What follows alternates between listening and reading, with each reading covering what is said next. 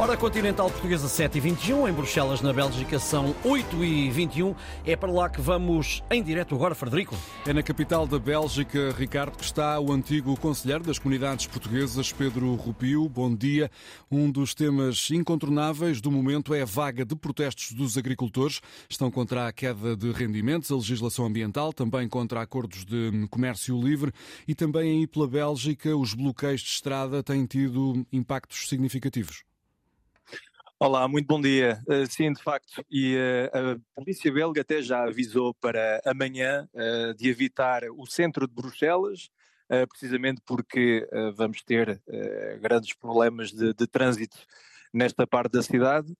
Uh, se bem que ontem já, já houve uma reunião entre o, o primeiro-ministro belga e um grupo de representantes de, de agricultoras belgas uh, que levaram algumas uh, decisões positivas, nomeadamente a aplicação mais moderadas, mais, com, com maior flexibilidade de algumas normas europeias e uh, esperamos então que a nível da, da, cidade de Bruxelas que isso também poderá eventualmente, uh, digamos, acalmar a situação. Portanto, o governo belga está a tentar apaziguar este clima de insatisfação por parte dos agricultores.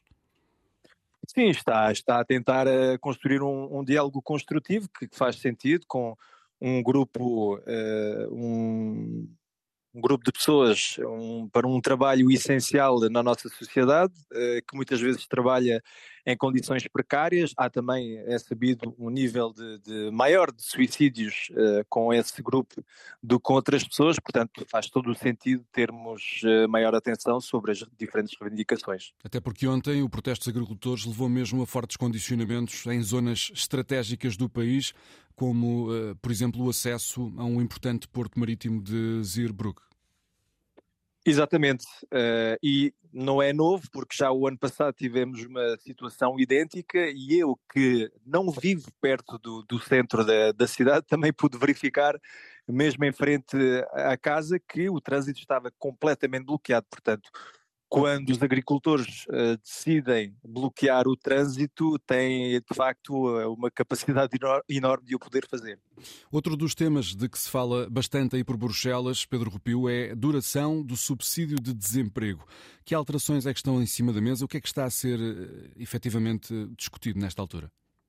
Está a ser tema de, de, debate. Eh, eu sei, por exemplo, que não é o caso eh, eh, em Portugal. Em Portugal há uma duração limite do subsídio de desemprego, é o caso em Espanha, em França, em Itália, enfim, em muitos países da, da Europa, mas não, não na Bélgica. Na Bélgica não há limitação desse subsídio de desemprego, por isso é que está a ser tema de debate e, portanto, há uns que defendem que deveria também haver uma limitação na, no tempo desse subsídio e outros que defendem que não. Uh, e um dos argumentos que devemos manter tudo, ou melhor, que devemos aplicar a limitação é que, uh, obviamente, quer quer-se promover que as pessoas queiram o mais rapidamente voltar a ter o emprego e do outro lado defende-se que, por exemplo, relativamente aos países que, que eu referi, que a taxa de desemprego não é menor que na Bélgica, pelo contrário, em Portugal é mais alta, na França, na Itália, em Espanha, etc. Portanto, que essa medida não terá assim efeitos tão uh, uh, como, como se, se, deseja, e além do mais, também há uma série de estudos que já saíram sobre o, o tema, uh, porque há uma medida bastante parecida que já foi aplicada aqui na Bélgica há cerca de 10 anos, e a conclusão é que não há efeitos assim uh, tão interessantes como se deseja, um, e a grande conclusão é que depende muito da estrutura económica do país, depende da conjuntura económica do país haver mais ou menos taxa de desemprego uhum. e, finalmente, o mais importante, quanto mais a pessoa é formada, qualificada, mais hipóteses tem de encontrar um emprego. Obrigado, Pedro Rupio, por esse enquadramento em relação a essa discussão em torno da duração do subsídio de desemprego na Bélgica. É tempo de fazermos as despedidas do antigo conselheiro das comunidades portuguesas no país.